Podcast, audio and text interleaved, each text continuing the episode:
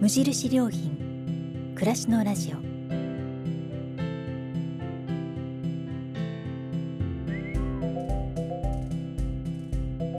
無印良品が今気になっていること。伝えたいことを声でお届けする暮らしのラジオ。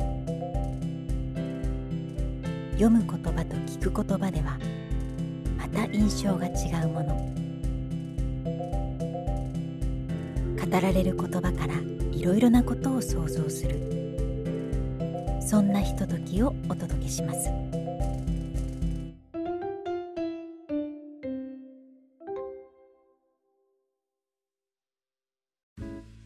暮らしのラジオパーソナリティの清水です。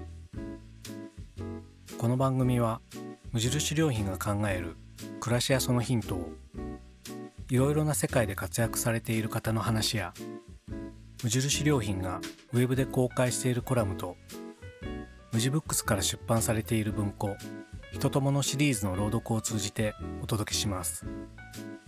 今回は無印良品のウェブで公開しているコラムの朗読です。無印良品のウェブサイトでは暮らすことについてたくさんのコラムが綴られてきました。時を経ても色あせることのないコラムは私たちに様々なことを教えてくれます。ここではそのコラムたちから一つを選んで朗読します。読み手は朗読家の岡安恵子さん。コラムは2017年3月に掲載された桜森です。どうぞお楽しみください。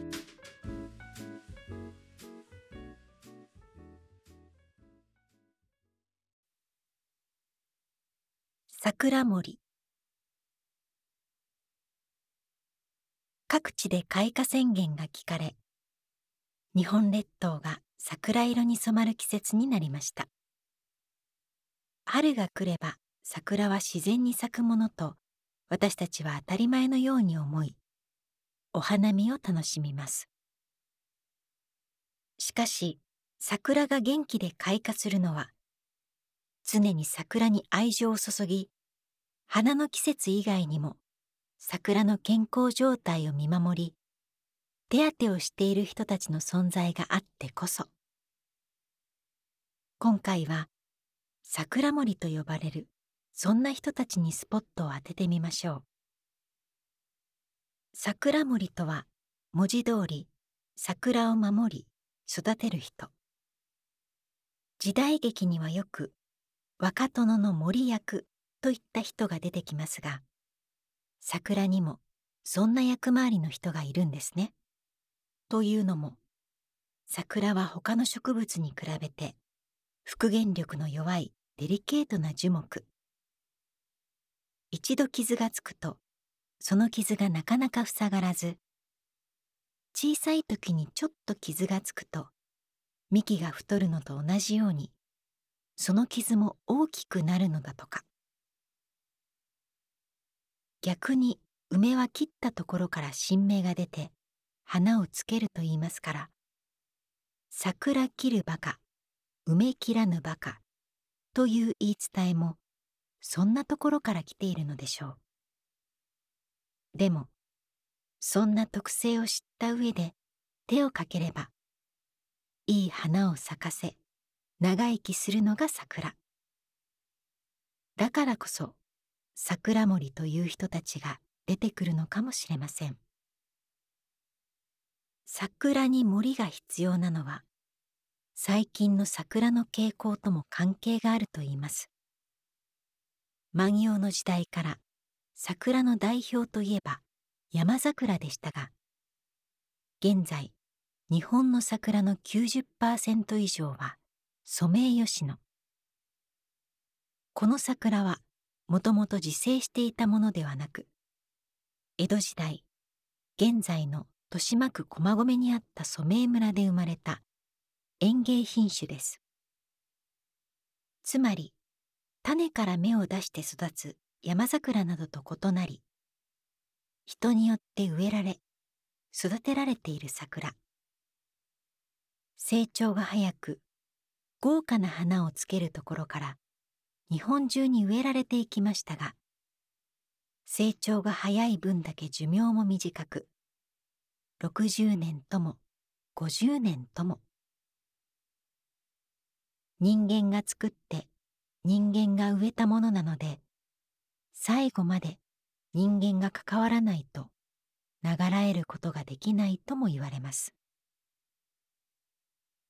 それだけではなく酸性雨や排気ガス。都市部のヒートアイランド現象など。桜が生きるための環境はどんどん悪化しています。特に都市部の桜が衰弱する原因として挙げられるのは土壌環境の悪化。街路樹の根元の周囲の地表がアスファルトやコンクリートで覆われているとのびのびと根を伸ばすことはできません。公園のような緑地であっても踏み固められた地表は水分不足酸素不足になりがち。さらに地球温暖化による環境異変が桜に与える影響もあるでしょう。こうしてみると桜が生きにくい環境とはすなわち人間が生きにくい環境とも言えそうですね花の便りが届けば心浮き立ちお花見をし花が散れば今年の桜も終わりと思うのが私たち一般人の感覚です。でも、花が咲くのは桜の一年間の最後の仕事であり、花を散らして初めて芽が出て一年間の営みが始まるのだとか。当然、桜森の仕事も花が咲いて終わりではありません。葉の出る時期や茂り方、枝の伸び方紅葉した葉の赤みや落葉の時期など一年を通じて桜を見るという地道な仕事を積み重ね必要に応じて手をかけていくのです。同じように樹齢何百年と言われる山桜などの古木も桜に寄り添う桜森の努力で支えられています。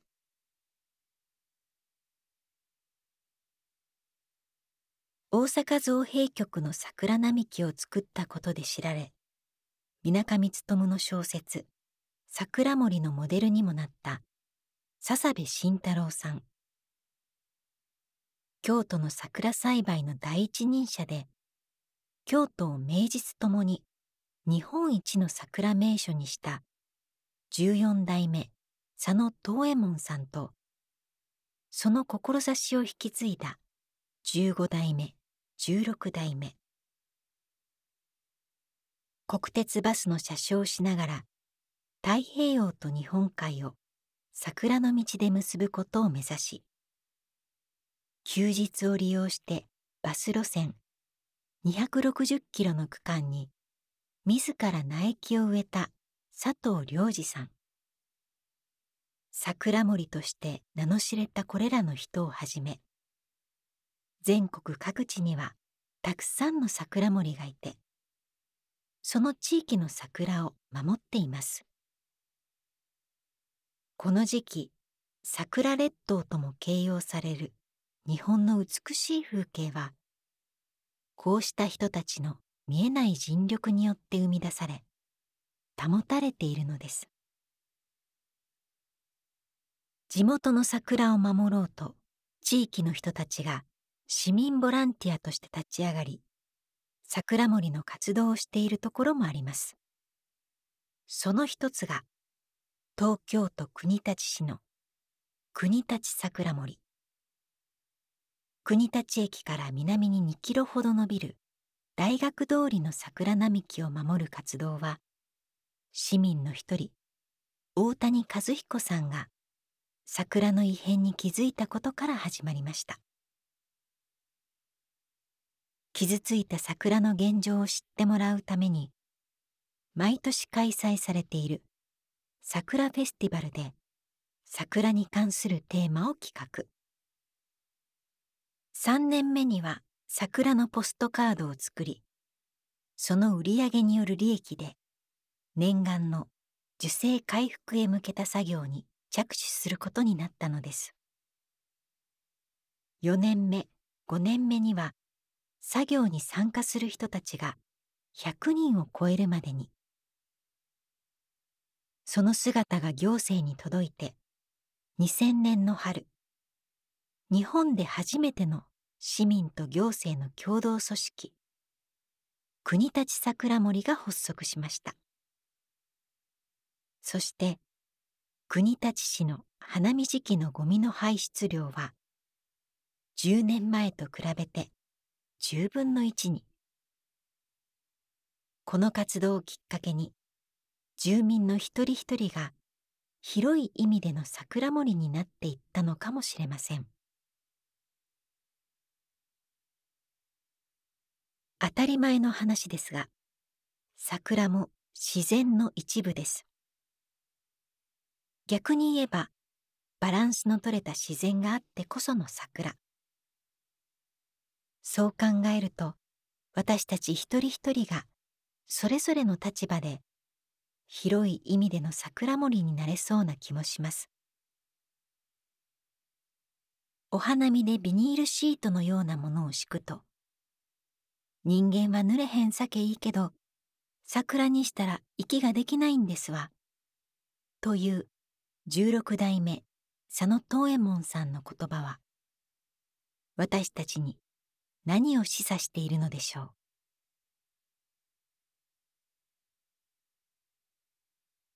参考図書。丸谷薫著。講談社現代新書。日本一の桜。佐野藤右衛門著。聞き書き。塩の米松。千曲文庫。桜の命庭の心。勝木敏夫著岩波新書。桜。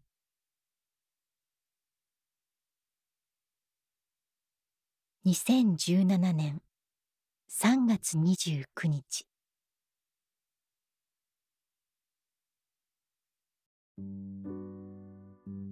いかがでしたでしょうか？お届けしたコラムは無印良品のウェブでもご覧いただけます。それではまたお会いしましょう。